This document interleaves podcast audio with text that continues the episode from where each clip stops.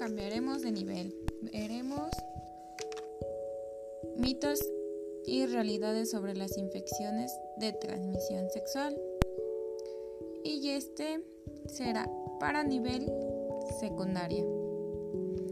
Trabajaremos con portafolio de evidencias y haciendo algunas actividades sobre todo lo que se irá grabando y subiendo a esta plataforma sobre mitos y realidades de infecciones de transmisión sexual.